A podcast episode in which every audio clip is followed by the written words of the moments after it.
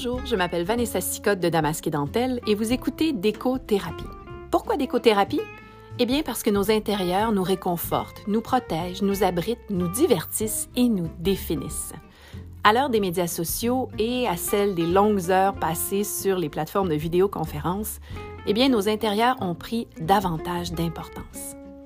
Décothérapie, c'est une exploration de nos intérieurs domestiques, oui, mais aussi de ceux qui sont professionnels et personnels. Mais c'est encore plus. Entremêlés aux épisodes réguliers, vous trouverez à certains moments l'icône d'une abeille. Ces épisodes, intitulés Manifeste urbain, sont des déclarations de la part d'artistes, d'architectes, de créateurs et de créatrices. Suivez-moi donc dans cette aventure qu'est la balado-diffusion et j'espère que vous apprécierez cette thérapie toute spéciale.